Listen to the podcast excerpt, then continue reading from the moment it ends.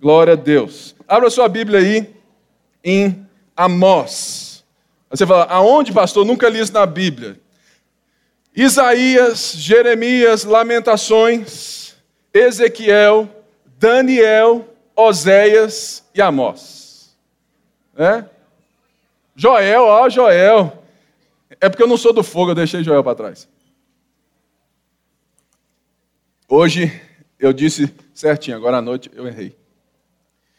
Se você não sabe todos os livros da Bíblia de cor, dá lá um Google na musiquinha do Diante do Trono, ensine ela aos seus filhos. Mas isso me trouxe algo que eu quero é compartilhar hoje a partir do profeta Amós. Nós vimos o que é a profecia, vimos o ofício do profeta, mas eu quero que você entenda isso hoje de uma maneira bem nossa, aonde Deus vai falar com você, mas aonde você também vai compreender a história do profeta, a profecia, o tempo histórico e o porquê das coisas, para que você entenda a mensagem.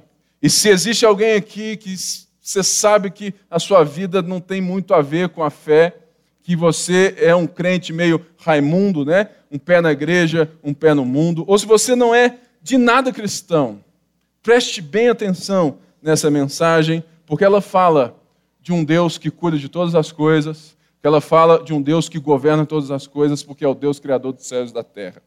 Ela fala de um Deus humilde e um Deus que cuida dos humildes. Ela fala de um Deus de amor que chama os profetas porque ainda existe misericórdia na terra. E por isso, nessa noite, eu quero lembrar-lhes que todos nós somos filhos.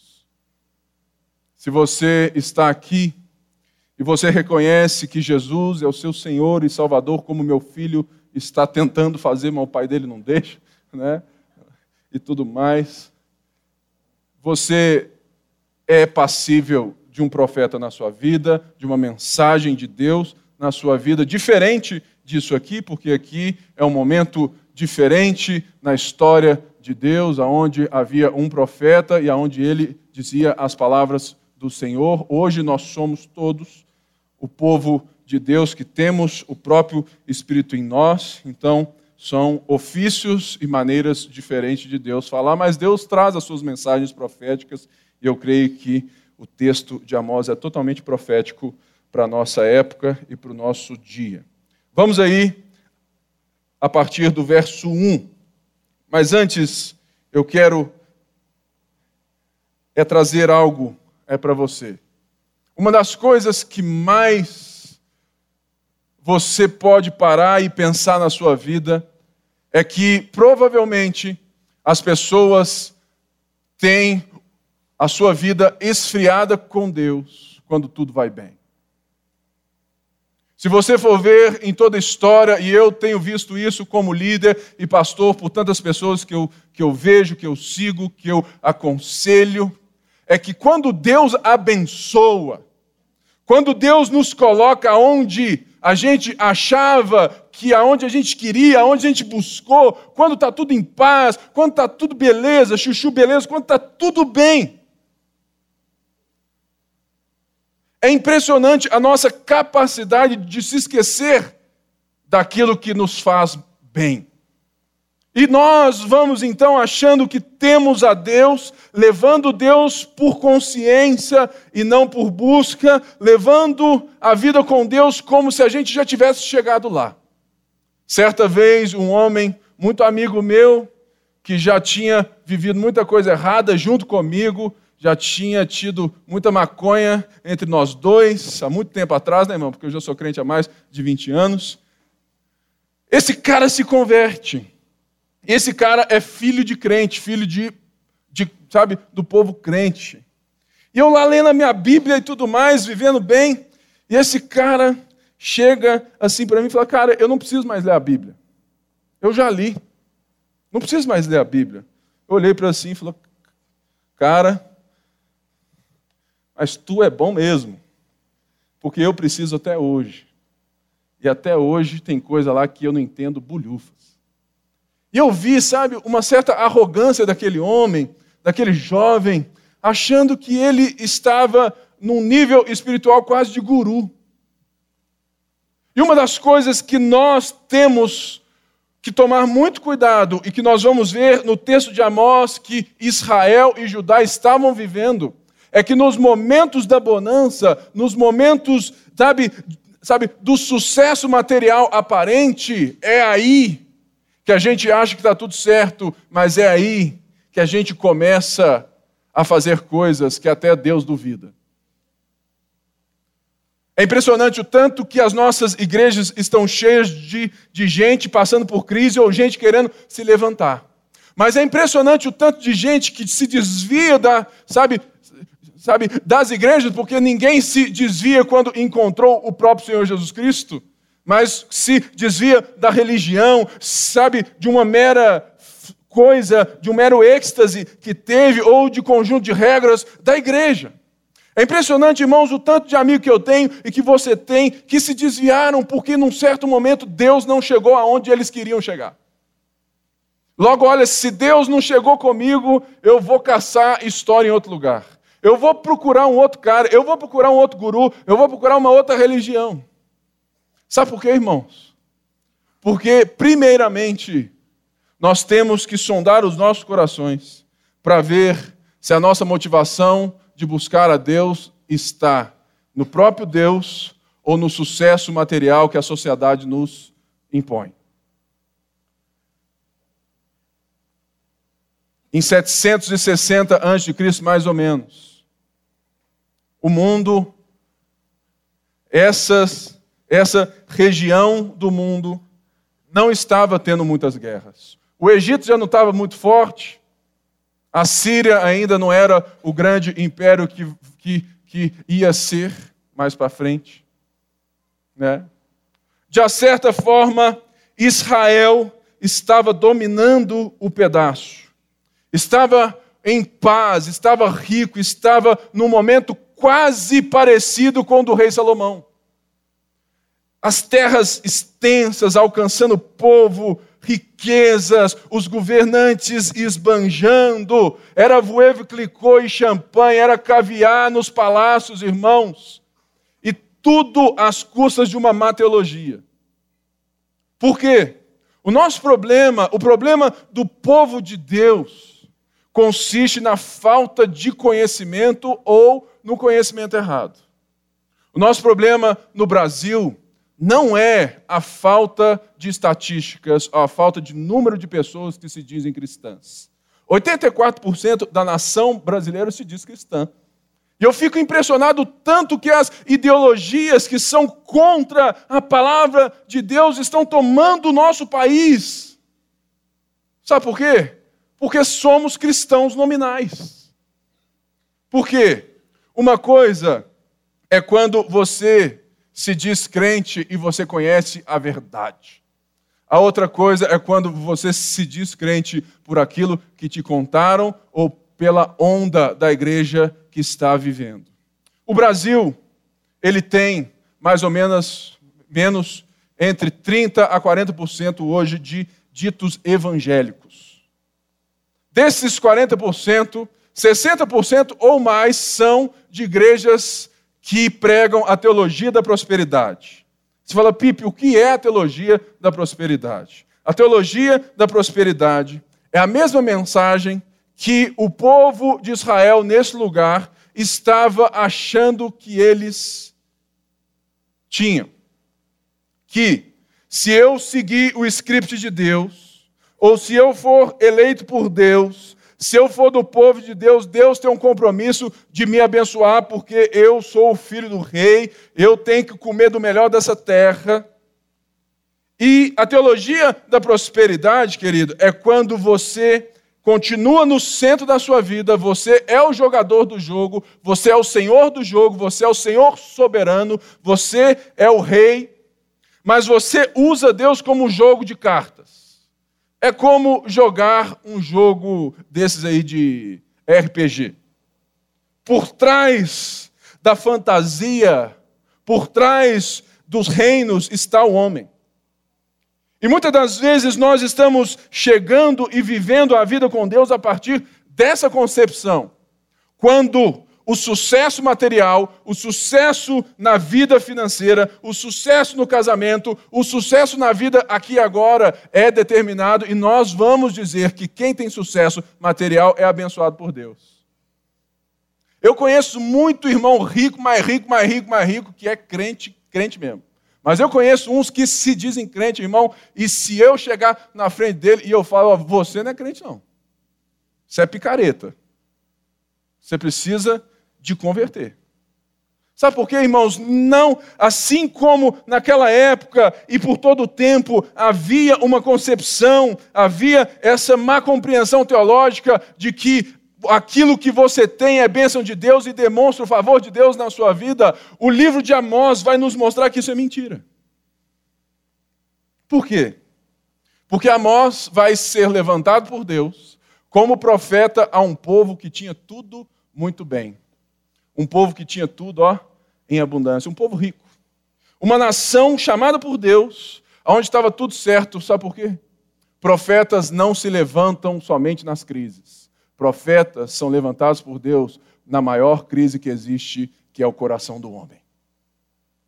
Ou seja, Deus vai levantar um homem, e eu vou te dar todo esse contexto para nos dizer e dizer para Israel que eles estavam entendendo totalmente errado aquilo que Deus tinha feito.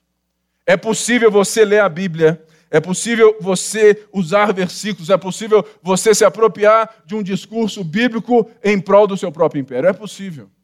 Tanto que é possível que as maiores igrejas do Brasil são igrejas que talvez Cristo nunca entrou lá. Porque elas só pregam a respeito dessa prosperidade financeira. Nós vamos ver aqui então, a partir do capítulo 1, Amós 1, o que ele nos diz. Palavra que Amós, criador de ovelhas em Tecoa, recebeu em visões a respeito de Israel, dois anos antes do terremoto. Nesse tempo, Uzias era rei de Judá e Jeroboão, filho de Joás, era rei de Israel. Ele disse: O Senhor ruge de Sião e troveja de Jerusalém, secam-se as pastagens dos pastores e murcha o topo do Carmelo. Assim diz o Senhor: por três transgressões de Damasco, e ainda mais por quatro, não anularei o castigo, porque trilhou o Gileade com trilhos de ferros pontudos, porei fogo na casa de Azael, e as chamas consumirão as fortalezas de Benadade. Derrubarei a porta de Damasco, destruirei o rei que está, que está no vale de Aven, e aquele que segura o cetro em Bet-Eden. O povo da Síria irá para o exílio em Kir, diz o Senhor. Verso 6: Assim diz o Senhor: Por três transgressões de Gaza e ainda mais por quatro, não anularei o castigo, porque levou cativas comunidades inteiras e as vendeu a Edom. Porei fogo nos muros de Gaza e as chamas consumirão as suas fortalezas.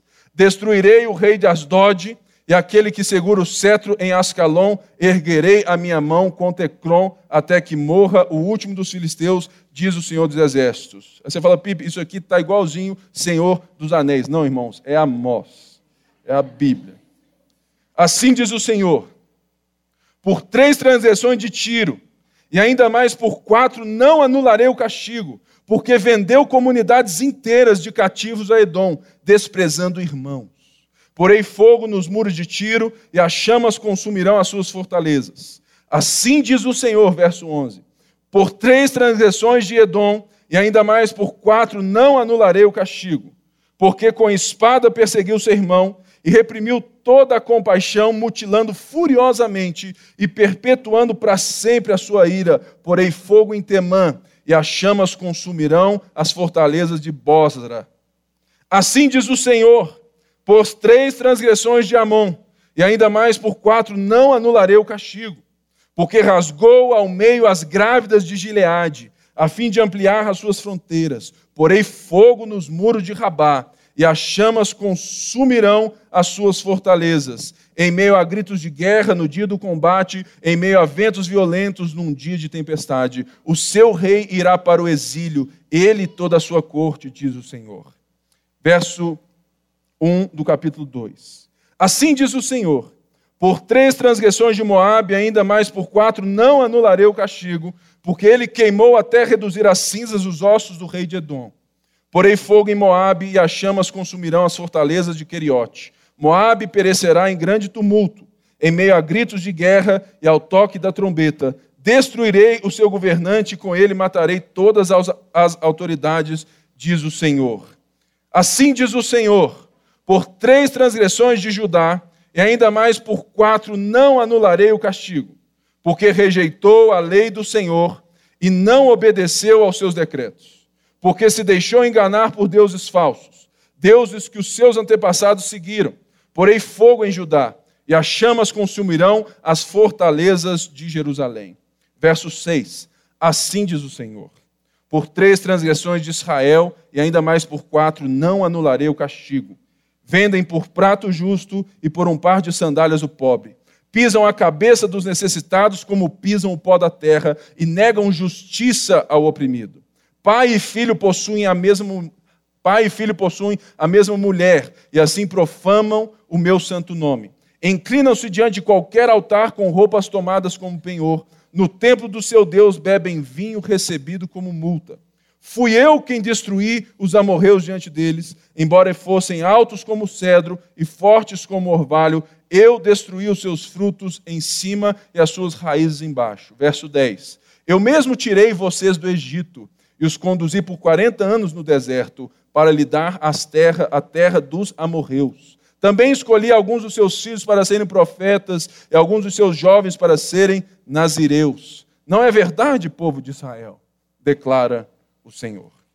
Deus, me ajuda para que eu possa expor com graça essa porção da tua palavra, que é tão difícil, Pai, mas que o Senhor pode abrir os nossos olhos, nos dando graça e transformando o nosso caráter e nosso coração, em nome de Jesus. Amém.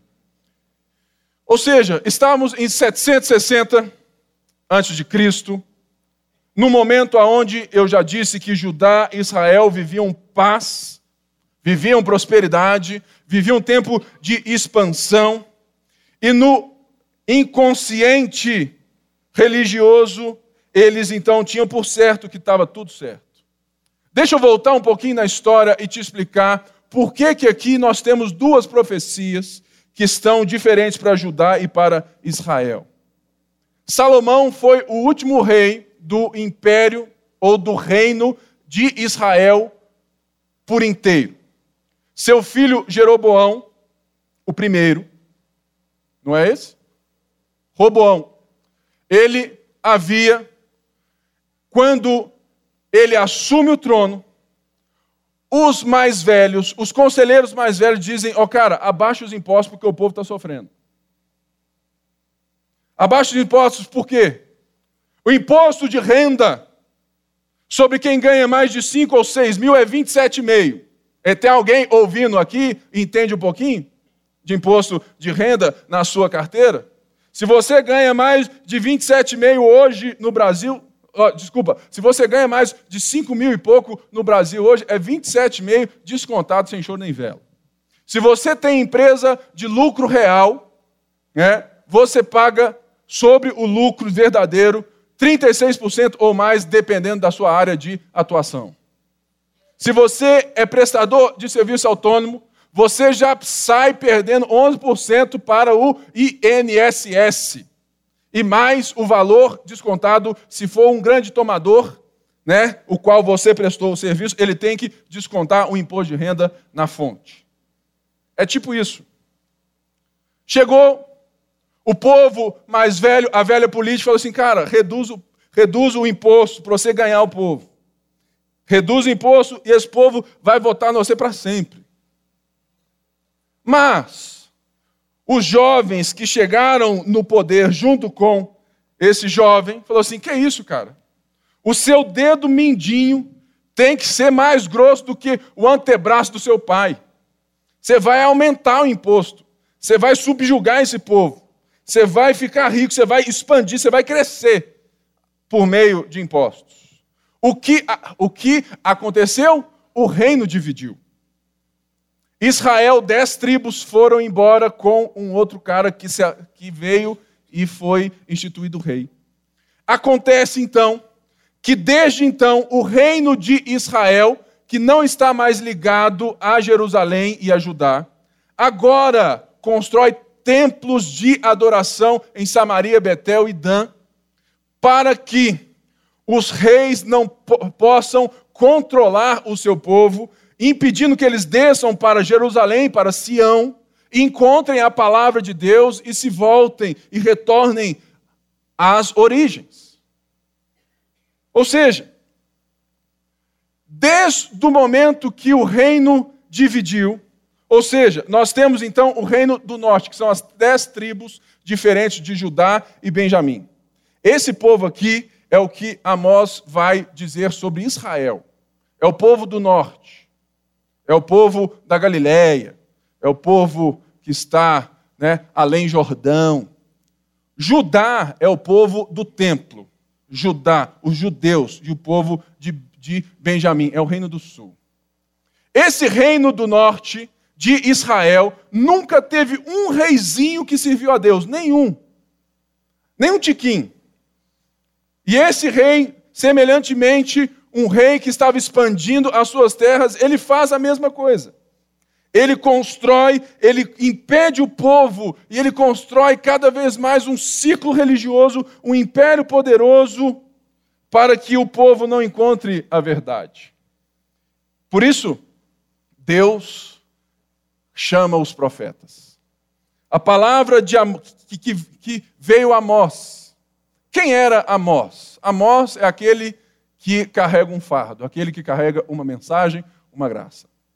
Esse homem era um criador de ovelhas, um boiadeiro, um homem que, aos olhos de um reinado exuberante das nações que nós lemos aqui, o cara não tinha, sabe, autoridade para falar com ninguém. Mas uma das coisas que você deve perceber no discurso de Amós é que ele conhecia completamente o seu contexto. Amós não tinha cursos né? E não era pós em nada, mas Amós demonstra a característica de um homem que serve a Deus e que não tem acesso, sabe, às escolas dos profetas ou alguma coisa formal que seja, porque o texto nos mostra que Amós era teologicamente preparado né, socialmente preparado e um homem engajado com a sociedade. Ele conhecia as nações que estavam em volta. Ele estava totalmente. Parece que Amós lia jornal todo dia. Mas Amós era um homem simples e de Judá. Ou seja, essa cidade de Amós ficava a 11 ou a 18 quilômetros de Jerusalém. Eu não sei você, mas se eu sou de Israel, eu nunca vou ouvir alguém que eu tenho treta. Assim, ah, esse cara é de Judá. Eu não vou ouvir esse cara, não. Pastor de ovelha? Sabe por quê, irmãos? Eu disse isso no início. Nós somos voltados a ouvir quem tem títulos e tem posições que nós almejamos ou que nós consideramos. Se chegar hoje aqui o nosso pastor Márcio, um homem de Deus, todo mundo vai querer ouvir, porque é o pastor Márcio. Porque ele já tem uma ascensão eclesiológica, social sobre sua vida. Mas se chegar aqui um menino que você não sabe nem de onde veio, nem para onde vai, que fala tudo errado e começa a confrontar você, provavelmente muita gente vai levantar e vai embora. Mas se o pastor Márcio chegar aqui e confrontar, todo mundo vai ficar quietinho, calado e sentado. Sabe por quê? Porque nós somos assim. Nós damos respeito a quem é socialmente respeitado. E Deus gosta de levantar gente que não tem nada a ver com os valores de uma sociedade. Ele levanta Amós no meio de crise nenhuma social, financeira. Mas havia uma crise que o povo de Deus estava fazendo e vivendo como os pagãos. E por isso o texto diz que o Senhor ruge de Sião e troveja de Jerusalém. Por quê? Porque quando Deus fala, quando o leão ruge, Quando Deus se coloca a falar alguma coisa, é que Deus vai fazer. E Deus não, não, não vem e fala, sabe, de lugar nenhum. Ele fala totalmente junto da história, junto da sua história, junto de um povo que ele chamou Sião, Jerusalém. O templo estava, está no Monte Sião. Ou seja, quando o Senhor ruge de Sião, qualquer nação que ouvir essa profecia sabe de que Deus nós estamos falando, o Deus de Israel. O Deus que é o Criador dos céus e da terra, e o Deus, irmãos, que nós temos que aprender, que nós vamos ver quando ele profetiza contra nações vizinhas, que Deus não cuida somente da sua igreja. Deus não cuida somente do seu povo. Deus cuida de todas as coisas. Aí você fala assim, cara, se Deus cuida de todas as coisas, por que tantas coisas acontecem? É Deus necessitando interagir com a história e com o mundo para resgatar o seu coração e não somente os seus valores e os, sabe, e os seus próprios sonhos.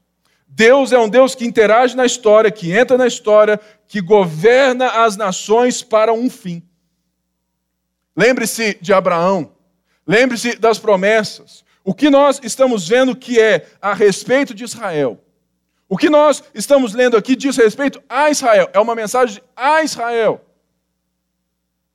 Que Deus levanta um profeta que não é de Israel, sendo reino do norte, mas é um, um, um homem do povo de Deus, um homem sem pedigree, mas que começa a falar palavras que vêm direto do lugar onde Deus fala agora, do templo. E ele fala que secam-se as pastagens dos pastores, porque, irmão, muita gente quer explicar a Bíblia, explicar Deus e falar sobre Deus com uma linguagem que não nos é própria. Amós, não tem problema nenhum. Ele explica, ele vai nos dar o que está acontecendo na sua linguagem, no seu contexto, dentro daquilo que ele faz. Então, vem e diz: olha, secam-se as pastagens dos pastores, ou seja, a coisa vai ficar preta. E murche o topo do, do Carmelo. O Carmelo é um monte aonde tinha uma terra fértil e uma das mais férteis da região. Por isso, quando ele diz que murcha o topo do Carmelo, é que a coisa é séria. Então, veja bem a estratégia que Amós foi direcionado por Deus. A profecia é a respeito de quem? De Israel. Todas essas nações que eu li, como um canto de sabedoria, parece um provérbio, não parece? Vai lá e lê lá. Falou assim, e estava por três e por quatro e tudo mais. Ele quase faz um repente nordestino. É? Por três, ele quase faz um trem esquisito. E ele vai repetindo, repetindo, repetindo. Mas olha a estratégia, por quê? Se Amós chegasse no meio de Samaria, no meio de Betel, que eram os templos e, sabe, e a sede do governo de Israel na época, se ele chegasse como um Zé Ninguém lá e ficasse falando na praça, ninguém ia ouvi-lo. Olha que estratégia linda que ele faz. Ele começa a dizer o que Deus vai fazer contra as nações que fizeram mal a Israel. Sabe por quê? Quando você vê vingança contra gente que te fez mal, os seus ouvidos escutam daqui no Mineirão. Eu fico vendo e fico pensando, sabe, fico criando imagens desse contexto na minha mente. De Amós falando o que vai acontecer com, com a Síria, com Tiro, com Amon, com Moabe. Eu fico pensando o povo lembrando da sua história, daquilo que o povo fez contra eles. O povo devia estar assim, isso mesmo, amém, glória a Deus, detona eles, Deus, vai lá, põe fogo em tudo. Sabe por quê, irmãos? Porque todos nós temos memória seletiva. Quando alguém te fez mal, você guarda até o mundo à volta. Ou seja, o que Deus está fazendo com Amós aqui, ele vai mostrar E nós temos muito que aprender também com o juízo de Deus a essas nações. Primeiro, se Deus envia profeta, é porque ainda existe, ainda existe misericórdia. O juízo de Deus, em todo tempo, sempre é antecedido por misericórdia. Sempre. Quando o Senhor Jesus vem, o que, que ele diz? Arrependei-vos, porque é chegado o reino dos céus. Quando Deus envia os profetas, e eu não sei se as nações receberam ou tiveram ciência dessas profecias, deste juízo, porque é algo direcionado a Israel. Provavelmente sim. Mas, quando Deus traz uma mensagem de repreensão para você, é porque Deus te ama. Muita gente gosta de igreja do Aue, que é onde você sai pilhado, né? adrenalinado, você sai tu, agora eu vou voar. Não, irmãos, a gente não precisa voar, a gente precisa andar com os pés retos diante do Senhor. Por isso que nós precisamos de pastores, de líderes, de amigos que trazem a palavra do Senhor para nós e que vão usar de uma estratégia. Então, assim diz o Senhor. A Damasco, Damasco era a capital da Síria, que estava bem perto ali, um pouco mais no norte para cá. Era uma cidade exuberante, riquíssima, e que por um momento da história invadiu Gileade. Gileade é um terreno de Israel, uma cidade de Israel que fica além Jordão. Lembre-se que duas tribos e meia ficaram antes do Jordão. E você lembra disso? Pois é, Gileade fica ali. Aí você, vem de voltemos ao Senhor, pois ele nos resgatou e nos... É, é, há um bálsamo em Gileade. Essa música é essa cidade. Né? A Síria, por querer crescer o seu império e por querer coisas, por querer o bálsamo de Gileade, a terra de Gileade, eles foram cruéis, porque diz o texto que eles com trilhos de ferros pontudos massacraram o povo de Israel. Isso nos ensina quando nós queremos coisas e nós queremos coisas, e nós queremos coisas, nós somos capazes de passar por cima das pessoas, não importa de qual maneira que a gente precise. Você fala, Pipe, essa profecia é para um povo pagão. Mas existe um pagão no seu coração. Porque todo mundo aqui está num processo de santificação. E talvez essa profecia sirva para nos trazer à memória os momentos que nós temos vontade de justamente passar como um trilho pontudo por cima de gente para chegar aonde a gente quer. Porque a nossa sociedade não mudou, o coração do homem não mudou. Nós queremos as coisas e nós somos capazes de conquistá-las acima, acima de qualquer pessoa. Eu já passei por cima de muita gente e eu me arrependo. Eu tenho certeza que você também. Sabe por quê, irmãos? O nosso coração, quando ele quer uma coisa, ele usa a força necessária para chegar lá. E Deus diz a Damasco que ele vai destruir e consumir as fortalezas. Porque a única maneira de Deus mostrar misericórdia com um povo e exercer juízo é mostrando quem manda na questão. E, e, justamente, sabe, ali naquela época, as fortalezas davam vantagem de guerra, davam proteção. E olha, todas as profecias para todas as nações, Deus atinge as fortalezas, os muros, as cidades. Deus atinge o ponto principal, a fortaleza principal de cada povo. Sabe por quê?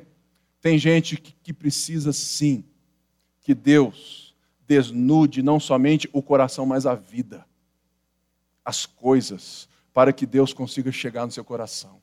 Talvez hoje exista alguém aqui que já fez tantos muros sociais de sucesso atrás de sucesso, ou de perdas a par de perdas, de vitórias ou de sonhos, sabe, quilométricos na sua vida, que para Deus conseguir chegar no seu coração, Ele vai ter que pôr fogo em cada muro para chegar em você.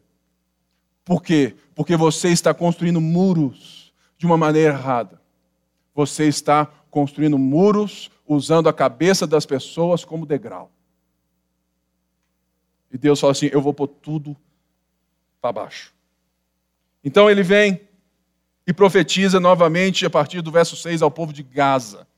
A faixa de Gaza até hoje é o que é. Gaza, naquela época, era a terra dos filisteus. Lembra lá do Golias? É esse cara, é esse povo. Esse povo teve treta, né, numéricas com o povo de Israel. E Deus está mostrando um juízo.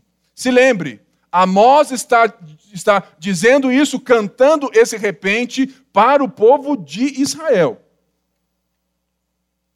A faixa de Gaza é um território comercial muito valoroso, que tinha muito valor estratégico. Então, o texto diz que eles venderam famílias inteiras para Edom. Edom é uma outra terra que é a terra descendente de Esaú, irmão de Jacó. Que eles fizeram as pazes, mas nunca, né, de fato, estavam em paz.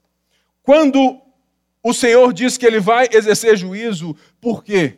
Porque o, aquilo que Deus está mostrando para nações pagãs não é pela lei de Deus, mas pela consciência. E provavelmente haviam também alguns tratados de guerra. Alguma coisa ali tinha, sabe, certas coisas que tinham, um, sabe, certos tratos para que não fossem tudo muito feio. E eles quebram e eles, sabe, escravizam as pessoas, sendo que a lei de Moisés, ela diz sobre os escravos e ela fala quão bem nós, sabe, as pessoas deveriam tratar os escravos. Quando você lê escravo na Bíblia, quase sempre não lembre da nossa história, do nosso canto, dos nossos africanos, porque é totalmente diferente disso. Aqui, eles não apenas estavam escravizando comunidades inteiras, mas estavam vendendo os judeus para os seus irmãos. Sabe por quê? Por causa de lucro. Rota comercial, muito dinheiro. Uai, vamos fazer negócio. Tem gente que chega assim e fala: Pipe, tudo na vida tem um preço. E a grande verdade é que, para a maioria das pessoas, isso é verdade. Tem gente que, que, sabe, que vende o casamento por um prato de lentilha. Tem gente que sai de perto de casa só por uma promessa de um sucesso financeiro além mar. Por quê? Porque a aliança do lucro é maior do que a aliança com as pessoas. Muito cuidado com a maneira como você lida com o lucro. Porque o lucro, ele é uma benção.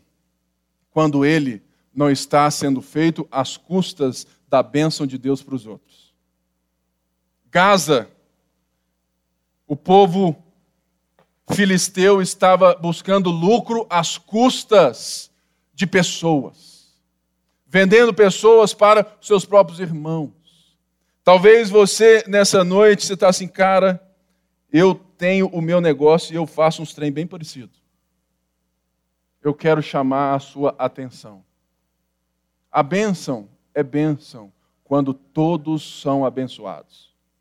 Tem muita gente que espreme os seus funcionários até o cara gritar aproveitando a crise financeira, falou assim: oh, querido, eu só posso pagar isso. Ah, eu não posso nem registrar a sua carteira. E o cara vai aumentando o spread do lucro dele. Se você é cristão, escuta um negócio. Deus prospera negócios coletivos e não impérios individuais. Quanto mais você abençoar, gerar emprego para as pessoas, quanto mais você participar as pessoas da sua equipe, quanto mais informação para as pessoas você dá, quanto mais liderança você tiver, quanto mais você preparar. Tem um caso que eu sempre lembro. É o caso de que todo cristão deve ser um bom professor. Talvez você tenha o conhecimento da sua equipe dentro de uma empresa totalmente competitiva, que tem que bater meta, um banco, Ambev, esses trecos. E você fala assim: puxa vida, se eu compartilhar isso com a minha equipe, eu vou perder spread, eu vou perder comissão. Mas se eu compartilhar, eu posso alcançar muito mais como equipe e todo mundo vai ganhar. Eu posso ganhar menos, eu vou ganhar menos, mas todo mundo vai ganhar. É numa dessas que você conhece o coração de um filisteu ou de um cristão. Quando ele compartilha a bênção. E Deus fala assim, cara, eu vou erguer a mão contra vocês. Diz o Senhor, o soberano. Depois ele vem e profetiza contra o povo de Tiro. O povo de Tiro é uma coisa bem legal, porque eles tinham feito uma aliança com os judeus de nunca entrar em guerra. Nunca. Nunca entrariam em guerra. Mas, em um momento da história deles, eles começam a vender os judeus como escravos novamente para Edom, mas aqui Amós diz desprezando irmãos. Eles quebram o voto. Eles quebram o tratado, eles quebram a aliança. Talvez você também tenha casos assim muito parecidos. Se for em prol da sua felicidade, se for em prol do seu prazer, você quebra aliança, qualquer ela que seja. Basta ver hoje o número de divórcios dentro da igreja evangélica é tão ou mais alto do que dos não cristãos. Sabe por quê? Tem muita gente querendo ser feliz às custas do seu próprio prazer, às custas do seu próprio interesse. Por quê? Má teologia, ensinamento errado, falsos mestres, teologia errada, teologia da prosperidade, gente aprendendo que Deus é o que Deus não é. Toda semana eu atendo muita gente, e se você está aqui e você, puxa vida, Pipe, eu queria tanto ter um papo, tudo mais, irmãos. Eu sou ocupado como todo mundo é. Ah, Pipi, eu não vou te ligar, não, porque eu sei que você é muito ocupado. Irmãos, não me fala isso porque isso dói meu coração. Sabe por quê? Eu sou ocupado com vocês. Ah, não tem tempo, não. É por quê? Porque tem gente. Mas, de zero a seis, eu também não faço nada. Às vezes eu só durmo. Mas se for urgente, até de 0 a 6 a gente bate um papo. Irmãos, o problema é que todo mundo não tem tempo. O problema não é o tempo, o problema é a prioridade. É por isso que eu peço, se, sabe, se, se é urgente, fala para a gente, Pipe, é urgente. A gente vai dar um jeito. Mas se não é urgente, fala assim, não é urgente, por quê? Porque está tranquilo, irmão. Ah, pode ser semana que vem, pode ser lá, lá para frente, pode, Pipe, está tranquilo. Pode ser por telefone, pode. Pode ser por Skype, pode também. Mas eu, Felipe, Bruno, todos os pastores que estão aqui, nós estamos disponíveis para vocês.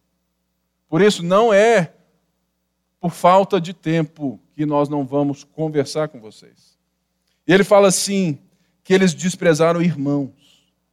O nosso problema é que nós somos muito rápidos em quebrar combinados com pessoas que nós nunca tivemos guerra para a gente ganhar coisas que não valem nada. E Deus diz assim: porque a espada perseguiu seu irmão e reprimiu toda a compaixão. Eu já vi gente que se amava, né? Era um louco amor, né? Era um mexe-mexe, todo mundo apronta, era uma coisa louca. Era uma paixão. E de repente, acabou. Acabou. Você fala, o que, que aconteceu, cara? O que, que aconteceu? Você fala, ah, pastor. Sabe por quê? Houve quebra de contrato. Houve quebra da aliança. Houve falta de compaixão. Nosso problema, muitas vezes, é que nós somos pagãos a esse ponto. Quando as pessoas não fazem aquilo que a gente espera delas, a nossa compaixão vai lá no pé e você passa por cima. O cristão é diferente. Ele tem que sempre abaixar para levantar alguém. Sempre abaixar para levantar alguém. Por isso que Deus está dizendo que ele vai fazer juízo contra os fenícios.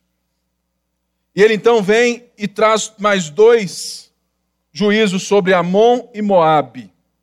Amon são terras descendentes de Ló. Lembra lá de Ló, né?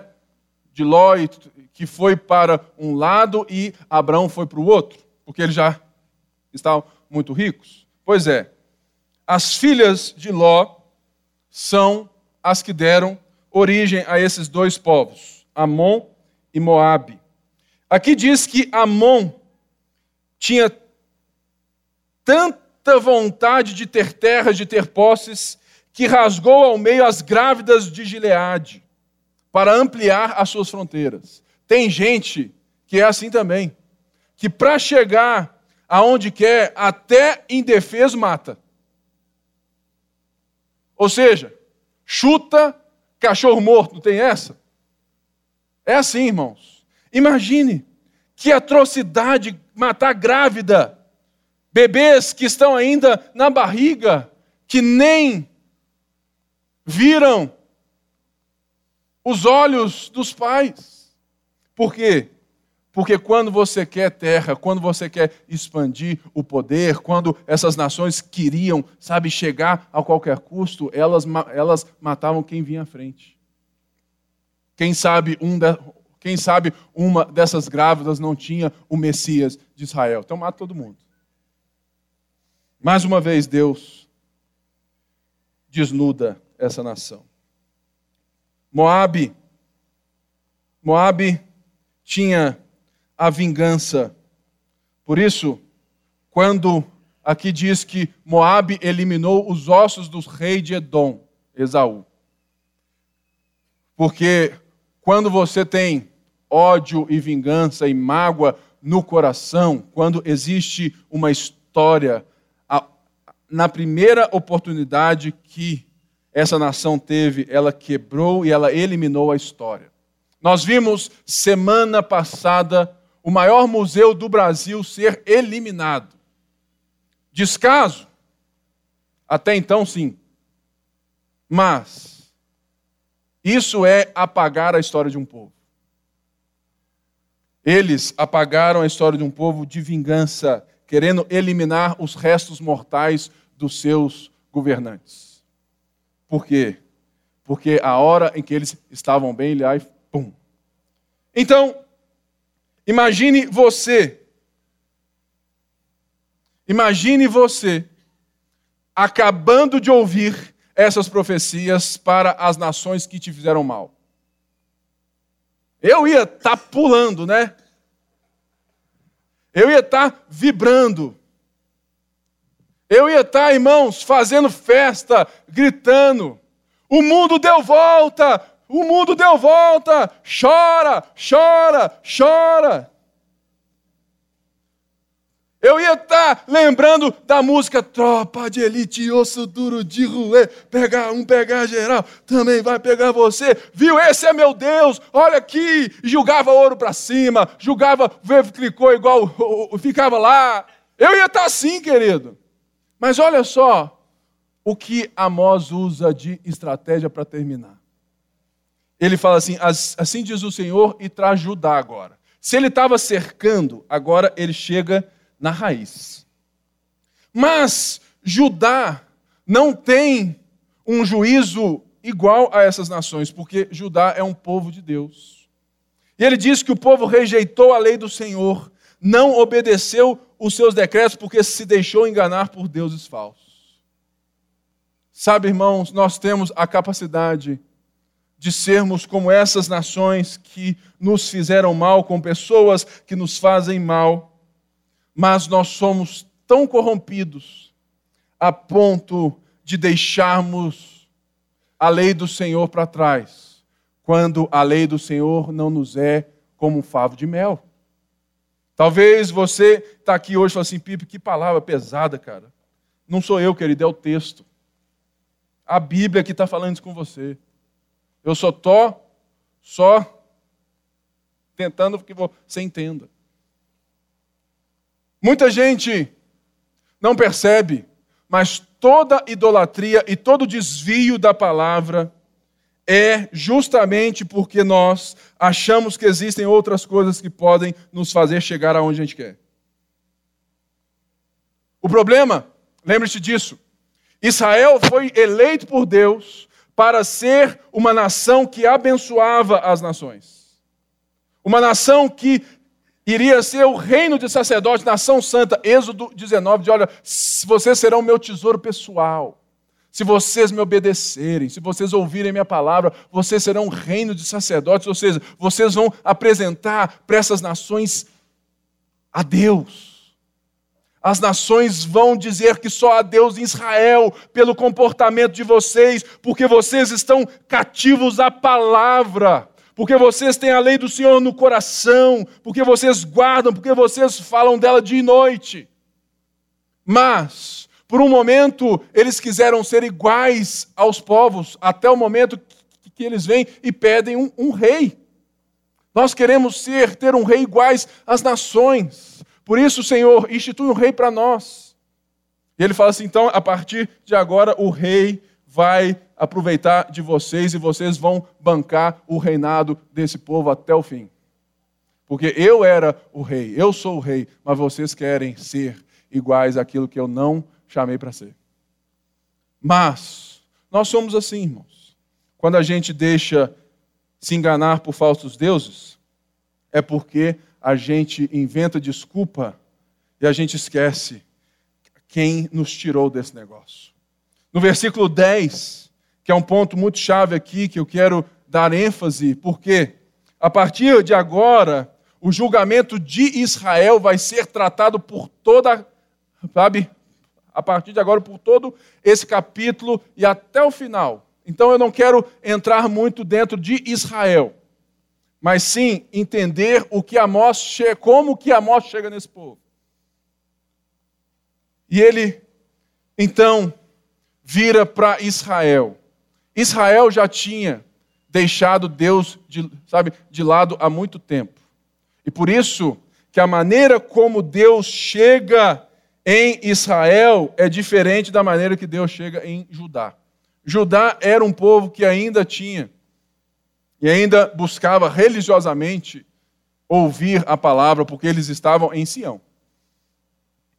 Apesar de serem idólatras, Deus instituiu reis no reino do sul que foram servos de Deus maravilhosos. Mas no reino do norte nunca um rei serviu a Deus. E quando chega então o momento, eu fico pensando assim, cara, esse povo então agora, depois que Amós mostrou um conhecimento total das nações, um homem pastor de ovelha, um cara, um, sabe, um Zé Mané, mostrou tão conhecimento, tanta sabedoria, a ponto de discursar como esse provérbio, sabe, cantando conhecimento geral. Esse povo falou assim: opa, esse cara tem alguma coisa para falar com a gente. E ele diz assim: vocês vendem por prata o justo e por um par de sandálias o pobre. O que, que ele quer dizer? Vocês têm abuso de poder.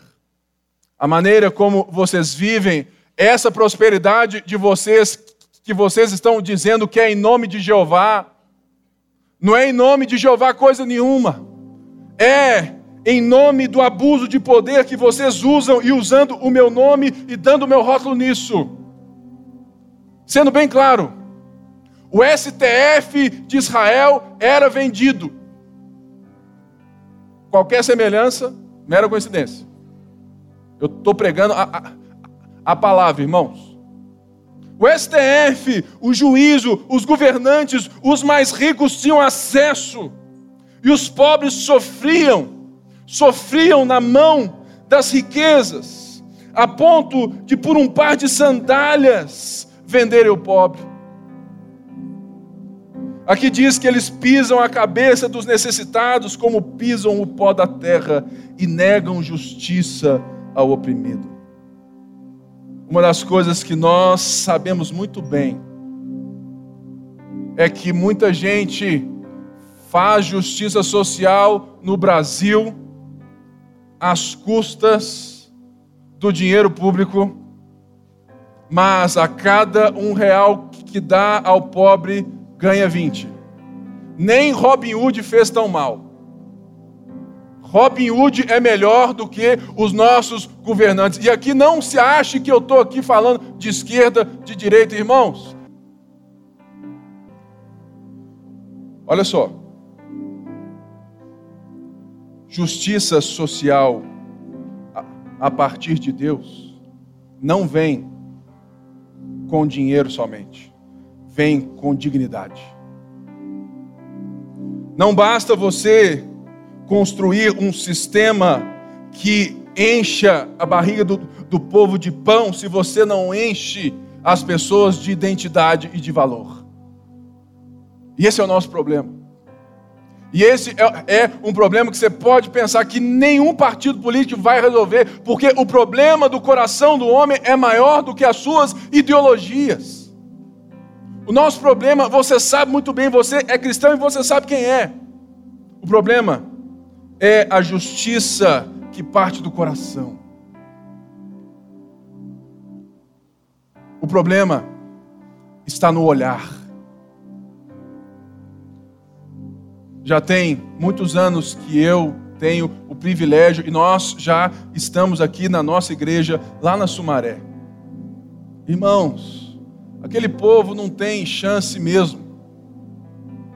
Mas o que eu tenho falado com quem serve lá é justamente, olha, não é o quanto de dinheiro que a gente investe lá. A nossa igreja investe mais de 5 mil reais naqueles meninos todo mês. É o seu dízimo, é a sua oferta. E nós investiríamos muito mais, e o, e o que for preciso nós vamos fazer. Mas a diferença não é o quanto de dinheiro que a gente dá, mas é o olhar que a gente olha aqueles meninos. É a maneira como se a gente se relaciona aqui. Irmãos, tem muito pastor que quando sabe que o cara tem uma X6, uma X9, uma, sabe, uma Pajero Full, ele é um ricão e tudo mais, o cara senta nos primeiros bancos. Não, esse cara aqui eu não posso perder não, porque o dízimo dele é alto. Aqui na igreja, eu nem sei o quanto que é o seu dízimo, porque eu nem olho isso. Se você dá mil ou dá um, ou se você não dá nada, você é digno do meu olhar, do meu respeito, do mesmo jeito. Porque Deus me deu dignidade e valor, não por quem eu sou, mas por quem Ele é. Justiça social, ela parte do coração e não das mãos. E o que nós vamos ver nos próximos três meses é justamente um chamamento à igreja, um chamamento à Lagoinha Mineirão, a não mais ativismo, mas a mais coração. Essa mensagem não tem nada a ver com viés político. Eu não quero falar nada desse respeito. Vote em quem você quiser. Só vote a partir dos preceitos de Deus, por favor. Você é livre. Não existe um dono aqui neste lugar. Eu sou apenas um irmão que tem um dom de pastor. E quero servir você. E quero lembrá-lo do versículo 10. Eu mesmo tirei vocês do Egito e os conduzi por 40 anos no deserto para lhes dar a terra dos amorreus. Também escolhi alguns de seus filhos para serem profetas e alguns dos seus jovens para serem nazireus. E a pergunta para a nossa reflexão: não é verdade, Lagoinha Mineirão? Não é verdade que Deus escolhe homens e mulheres no nosso meio para serem exemplos para nós? Fala assim, cara, eu quero ser igual aquele cara. Chama nazireus, gente que tinha um voto de santidade, falou assim, cara, eu quero, eu sou inspirado por aquele irmão. Mas quando a gente quer fazer aquilo que a gente quer fazer, quando o nosso sonho é o sonho americano da vida, ou quando o seu sonho é um carro, a casa e o resto na poupança.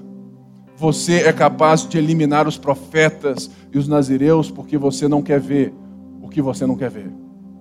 A pior coisa que tem para quem quer viver no erro é ver um homem santo todo dia. Porque ele vai te, não só te confrontando, mas ele vai te trazendo raiva. Irmãos, sabe quem deve ser os profetas nos dias de hoje? Nós. Porque Pedro diz: Vós sois sacerdócio real, nação santa, povo de propriedade exclusiva de Deus. Ou seja, o mundo aí fora quer eliminar a história e quer eliminar os profetas. Mas o nosso coração, a você que está aí segurando o pão e o vinho, no sacramento, na lembrança, de que Jesus trouxe e nos deu dignidade novamente, nos deu valor, nos deu propósito, nos deu a vida, nos deu um coração de carne. É são esses elementos que te leva a olhar e falar assim: não é isso, ó povo de Israel. Eu tirei vocês da lama, eu tirei vocês da escravidão, eu trouxe vocês até aqui. Porque no momento da bonança vocês me esquecem. Por isso que a ceia é um momento pedagógico de Deus. Para você lembrar da história. E para você olhar para o lado e falar assim: eu tenho irmão. E não gente para passar por cima. Nessa noite eu quero te desafiar a ser a igreja e a pessoa que Deus chamou para ser. A se levantar no meio do seu trabalho, no meio da sua história a se levantar como um arauto do Senhor. Você não precisa mais dizer assim diz o Senhor, porque não precisa mais, porque Deus veio. O Espírito Santo está em nós e nós temos a palavra do Senhor sendo iluminada por Ele. Mas, eu oro a Deus que a Lagoinha Mineirão se comporte de uma maneira que as nossas palavras reflitam o nosso proceder. Porque vocês, nós temos nas mãos a representação do corpo e do sangue do nosso Senhor Jesus Cristo. Depois de um texto desse, não tem nem o que falar mais da ceia.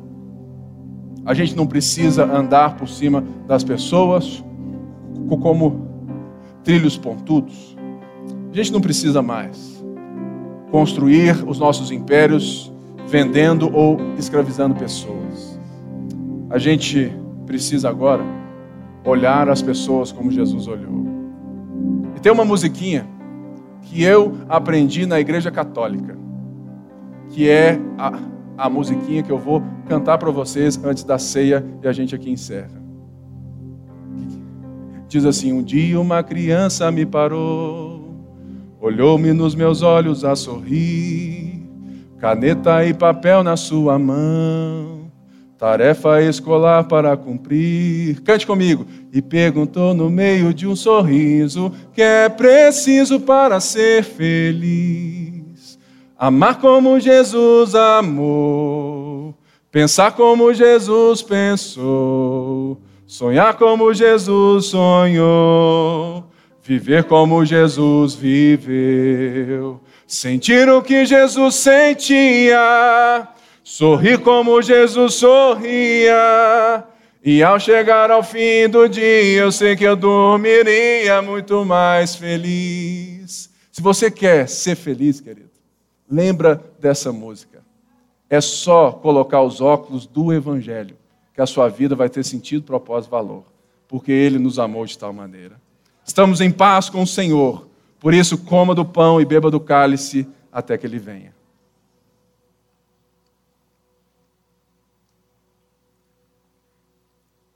Erga o cálice comigo e abra os seus lábios.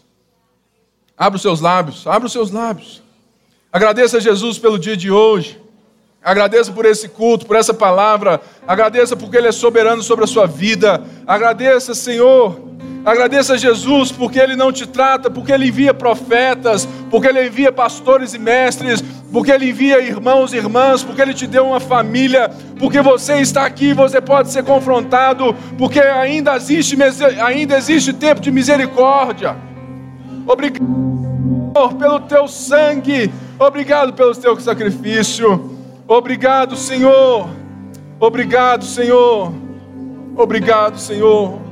Abençoe, Senhor, a semana de cada um aqui, trabalhando no coração de cada um, para que nós possamos ser o povo da mensagem, ser o povo do Senhor nessa terra, ser o arauto do Senhor no meio dos povos, para que a nossa identidade seja recuperada e para que o teu povo possa celebrar não só, não só ou não as conquistas terrenas desse mundo, mas a certeza de que a nossa felicidade se encontra não em coisas, mas em uma pessoa. É o Senhor Jesus, o nosso Deus. Aleluia. Você pode dar um aplauso ao Senhor? Glória a Deus. Glória a Deus. Glória a Deus. Glória a Deus. Dá um abraço aí. Abençoe a vida do seu irmão. Vai na graça, vai na paz. Uma boa semana.